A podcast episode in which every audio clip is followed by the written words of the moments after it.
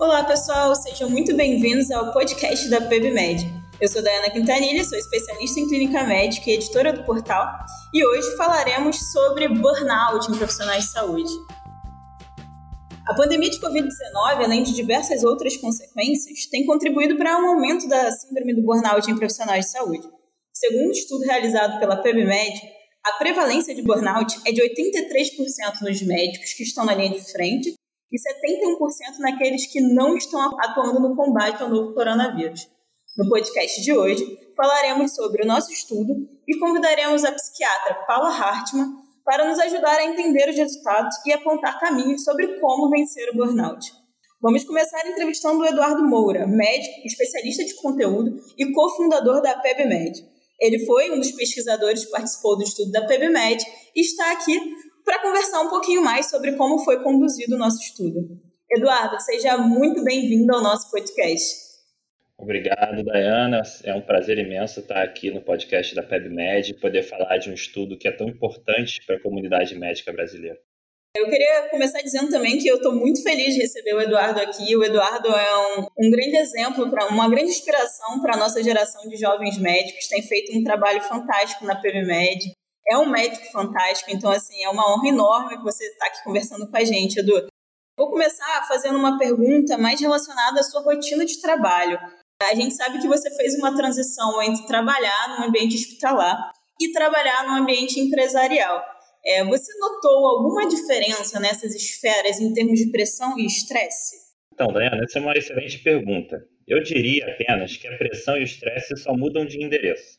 A gente tem agentes estressores aí em ambas as situações profissionais. O que eu acho que principalmente difere é o contexto da crise. Enquanto no meio empresarial, né, uma crise financeira, um desempenho da empresa abaixo do que o mercado esperava, causa igualmente estresse e pressão sobre o profissional, quando a gente transfere isso para a área da saúde, a crise só é outra. A crise em questão, no nosso contexto atual, é a pandemia. Né? O médico, normalmente, ele já está submetido a um contexto de responsabilidade sobre a vida do paciente, um contexto de alta demanda, de urgência em performar bem, né? vidas dependem do desempenho dele. E diante das condições extremas da pandemia, isso só se intensifica, né? E o que, que motivou a PebMed a elaborar um estudo especificamente sobre burnout?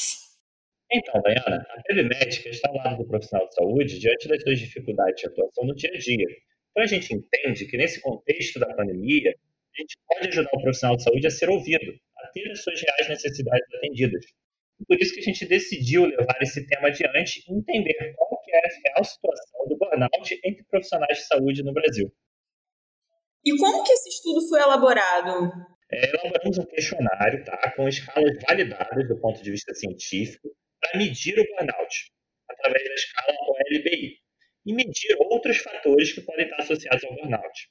Esse questionário foi enviado por e-mail para profissionais de saúde, cadastrados na plataforma da PebMed, e obtivemos 3.613 respostas, das quais 2.932 foram de médicos, 457 de enfermeiros e 224 de técnicos de enfermagem. Após a coleta das respostas, realizamos uma série de análises estatísticas e demonstraram os resultados que a gente discute aqui. Nossa, realmente, assim, foi um N muito grande, né? 3.613 respostas, assim, é um N significativo. E eu queria saber, dentro de, dessas respostas que a gente obteve, se os resultados eles estavam dentro do que era esperado ou alguma coisa chamou mais atenção. Perfeito, Dayana. Primeiramente, se mostrou muito alarmante a prevalência de burnout entre médicos brasileiros na nossa pesquisa, tá? 83% dos médicos que se consideram estão na linha de frente apresentaram diagnóstico de burnout comprovado pela escala, enquanto 71% dos médicos que estão fora da linha de frente também poderiam ser diagnosticados com burnout pela resposta deles no questionário. E esse aumento na prevalência de burnout é estatisticamente significativo. Ou seja, isso revela o que a pandemia teve em, de fato, aumentar a incidência de burnout entre profissionais de saúde. Outro ponto de atenção é que o burnout na nossa pesquisa se correlacionou com uma maior carga de trabalho por parte do profissional, com piores condições de trabalho em termos de insumos, por exemplo, disponibilidade de leitos, respiradores, disponibilidade de profissionais, EPIs, que reflete a realidade dos hospitais públicos brasileiros. também foi possível inferir que fatores comportamentais ou mesmo receios do médico contribuem para o maior risco de desenvolver burnout, como, por exemplo, o medo em contaminar familiares. Muito bom, Eduardo. Os dados que você comentou aqui agora realmente refletem muito o que eu tenho visto na minha rotina, no meu trabalho em terapia intensiva durante a pandemia.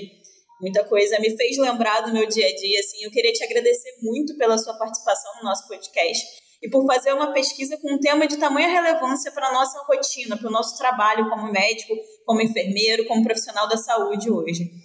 Bom, Dayana, muito obrigado pelo convite. Foi uma honra estar aqui no podcast da PebMed, poder compartilhar né, dessas informações com a comunidade médica e fico à disposição aí para novas participações. Muito obrigado. Vamos convidar agora a doutora Paula Hartmann para conversarmos a respeito de burnout em profissionais de saúde. Ela vai trazer para a gente suas experiências diárias de consultório e vai, com certeza, ajudar muito na nossa discussão.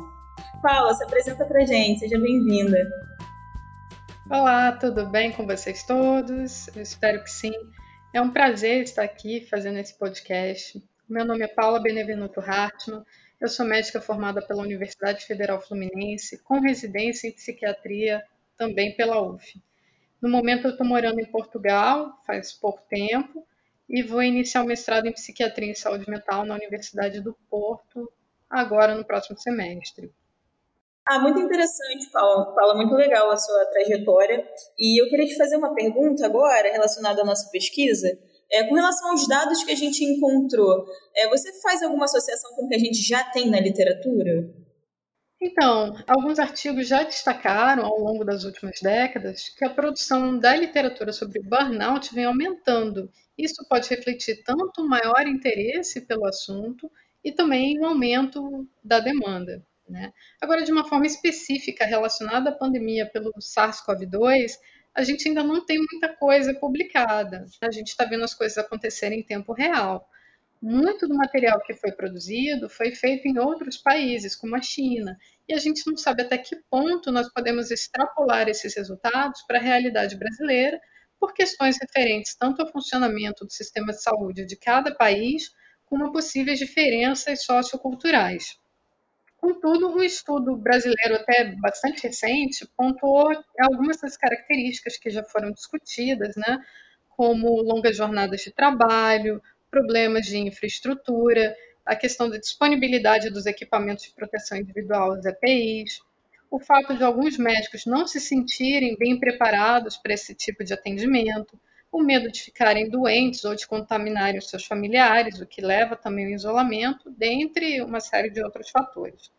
E nesse, nesse trabalho, eles citam que durante a pandemia de 2003, que também foi pela SARS, por uma outra forma de coronavírus, um número entre 18% e 57% dos profissionais de saúde apresentou sintomas psiquiátricos ou problemas emocionais, sendo um deles o burnout apesar de que o burnout não é o único problema que pode estar envolvido nessas situações. Entendi, entendi. Bem interessante os dados que você trouxe, Paula. E, assim, com relação à sua rotina de consultório, você tem visto que é, nesse período, ou então antes, isso já acontecia, você recebe, costuma receber profissionais de saúde no consultório com queixas de burnout? E você acha que, de fato, o cuidador pede ajuda? Então, apesar de eu já ter revalidado o diploma médico em Portugal, eu ainda não estou fazendo atendimentos por aqui, por uma série de questões burocráticas. Mas algumas pessoas têm sim entrado em contato pedindo indicações de profissionais em saúde mental para, enfim, elas começarem uma avaliação, um tratamento. Né? Entendi. E quando a pessoa chega no consultório, como é que costuma ser feito o diagnóstico na prática? Assim? Tem alguma escala, algum, alguma forma de, de fechar esse diagnóstico? Olha, não é um diagnóstico tão simples, né? Nós temos que excluir outros diagnósticos diferenciais, como os transtornos relacionados ao estresse, como o transtorno de estresse pós-traumático, o transtorno do ajustamento, os transtornos ansiosos e os transtornos do humor e aí a gente tem que destacar um pouco o transtorno depressivo maior. Por quê? Porque é uma grande discussão sobre o transtorno depressivo maior e o burnout.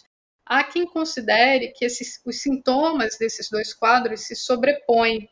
E é possível que muitos pacientes com transtorno depressivo acabam, acabem sendo diagnosticados com burnout. E há uma série de razões para isso, dentre elas o estigma associado às doenças mentais, e porque a gente tende a atribuir o burnout a uma coisa que nos é externa, né? E enquanto que a depressão não, ela é um fenômeno interno. Mas se esse diagnóstico diferencial não for bem feito, isso pode comprometer tanto a abordagem como o prognóstico. Alguns colegas criticam um pouco a fluidez dos critérios diagnósticos de burnout, mas de acordo com a CID-11, o burnout é uma forma de estresse crônico no ambiente de trabalho e que não está sendo manejada com sucesso. Ele se caracteriza por três dimensões. A primeira é a exaustão ou a depleção de energia. A segunda é o distanciamento mental do trabalho ou sentimentos de negativismo ou cinismo relacionados ao trabalho. E a terceira é a diminuição da eficácia profissional.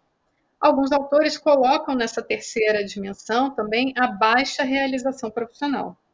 E alguns trabalhos já criticaram eventuais variações, né, definições nesses domínios, e é por isso que eu optei por trazer aqui a definição da CID-11, porque em alguns estudos as definições podem é, ser um pouquinho diferentes. E esse é um fenômeno no contexto ocupacional que não deve ser usado para descrever experiências em outras áreas da vida.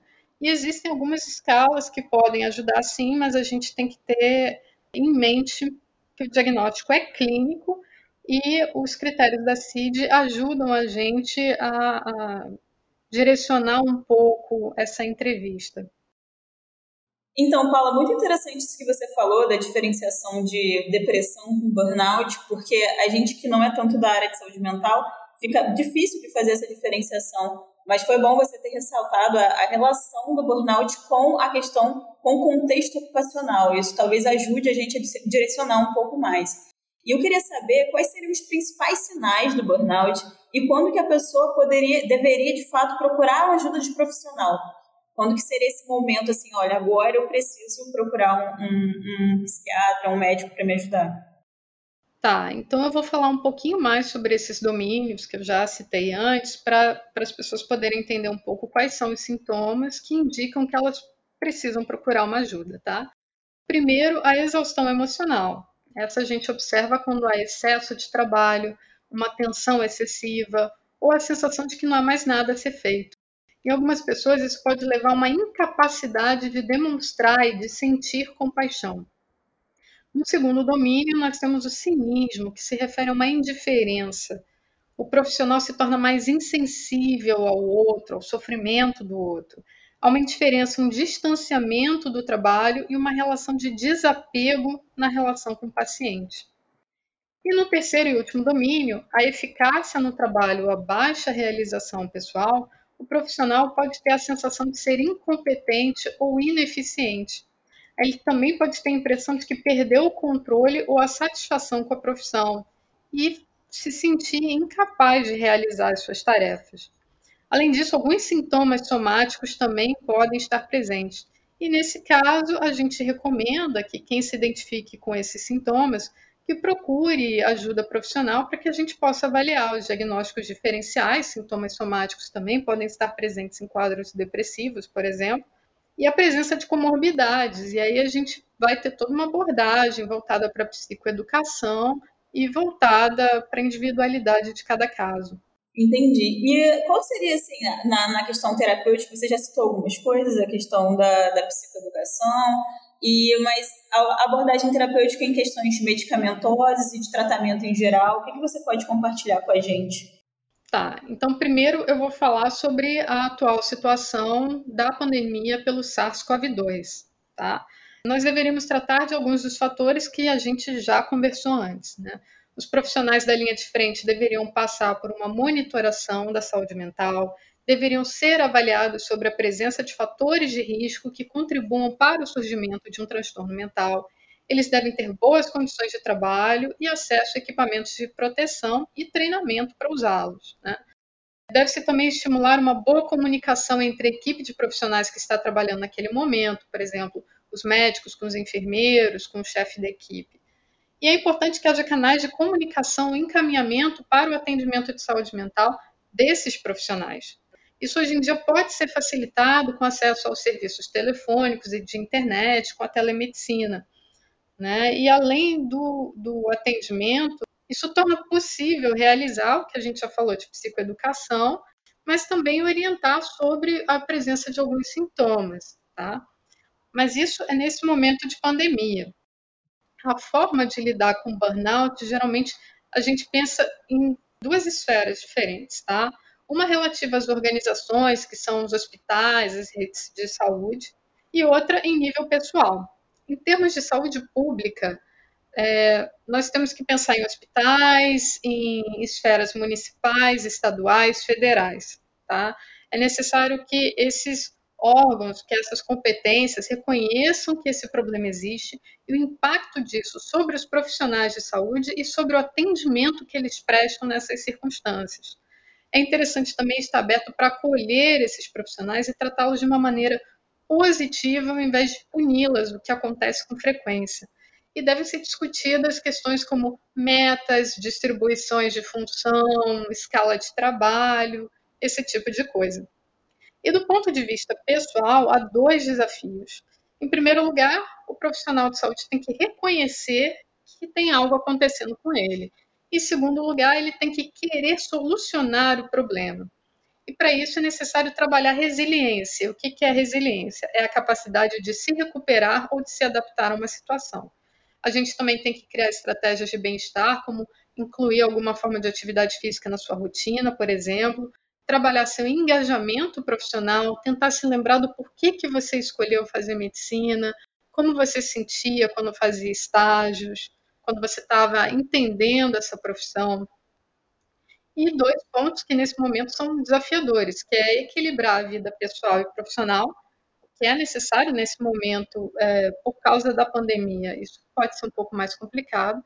E direcionar a sua carreira de forma a evitar certos estressores, ou seja, é, escolher, por exemplo, se você quer seguir carreira acadêmica, se você quer trabalhar no hospital, se você prefere ambulatório.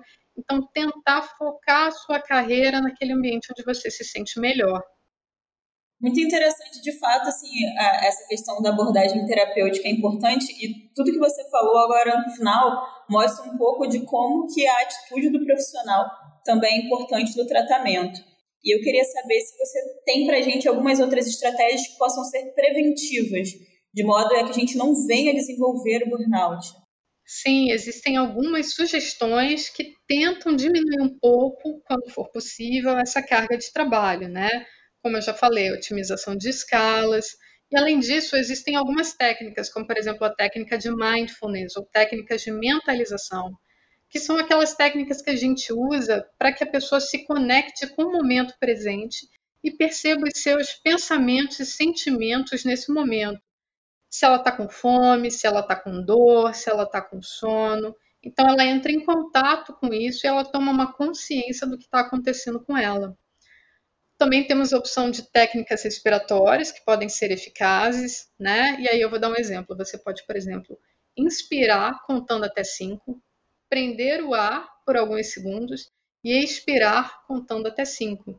Isso pode ser feito algumas vezes em alguns ciclos respiratórios. Outra estratégia é tentar tirar o momento para dar nome ao seu sentimento, ao que você está sentindo naquele momento. Eu estou cansado, eu estou ansioso, eu estou preocupado.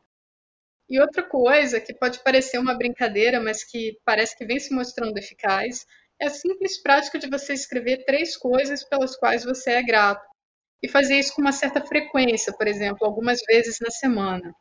Né? Isso foi citado em artigo científico e parece ter alguma melhora.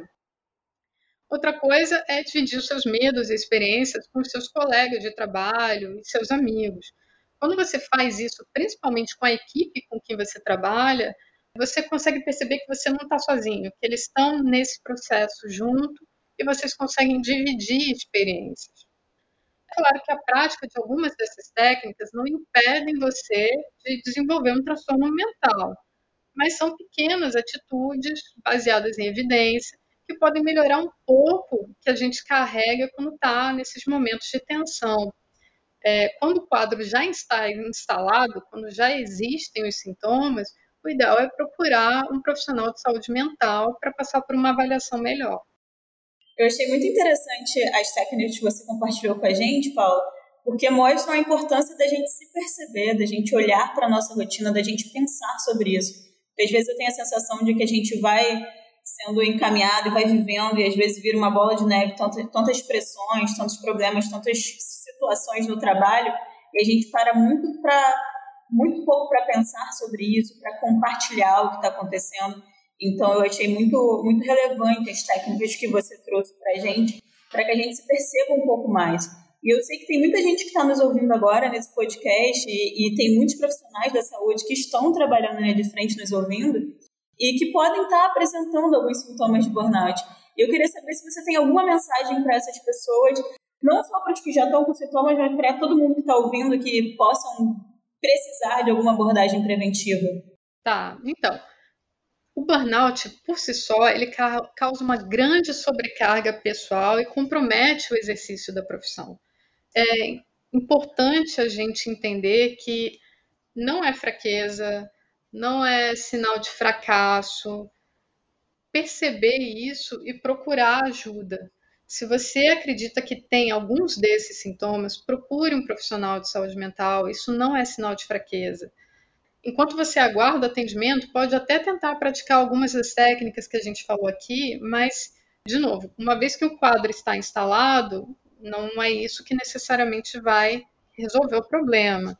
É necessário a gente avaliar os diagnósticos diferenciais, as comorbidades que podem exigir terapia farmacológica, como os transtornos ansiosos, ou uma forma de psicoterapia mais específica, mas é muito importante a gente cuidar da nossa saúde mental e reconhecer quando a gente está sobrecarregado para que isso melhore a nossa qualidade de vida e melhore a nossa capacidade de exercer a nossa função, que tem uma responsabilidade muito grande. Ótimo, Paula. É, eu queria agradecer muito por você ter participado aqui com a gente hoje. É, foi para mim muito enriquecedor ouvir as orientações a gente, eu trabalho em geral com clínica médica, né? Então, é, essa parte de saúde mental é sempre bom ouvir a opinião do especialista, é sempre bom saber dessas técnicas, até para nossa própria. Eu estou trabalhando na linha de frente e, e eu tenho percebido o quanto tem sido difícil para mim, para alguns colegas, enfrentar toda essa carga emocional de trabalho, toda essa carga emocional que, que a pandemia trouxe. Então, eu queria muito agradecer por você ter estado aqui com a gente hoje e dizer para todo mundo que está nos ouvindo que, caso apresente algum dos sintomas que a Paula comentou, que você procure ajuda profissional e que você continue nos acompanhando aqui no portal da PebMed, que a gente vai sempre estar tá buscando assuntos que sejam importantes e relevantes para a gente discutir. E é isso. Paula, você gostaria de se despedir? Sim, eu queria agradecer mais uma vez a oportunidade de estar aqui falando sobre esse assunto que é muito importante e trazendo um pouco de consciência sobre a importância da saúde mental, que às vezes a gente deixa de lado, mas que mais do que nunca nesse momento de pandemia é essencial. A gente deve estar atento disso e cuidar de nós mesmos para que a gente possa cuidar melhor dos outros. Então, muito obrigada por essa oportunidade. Então é isso, pessoal. Fiquem ligados lá no portal do PebMed, que é o pebmed.com.br e até a próxima.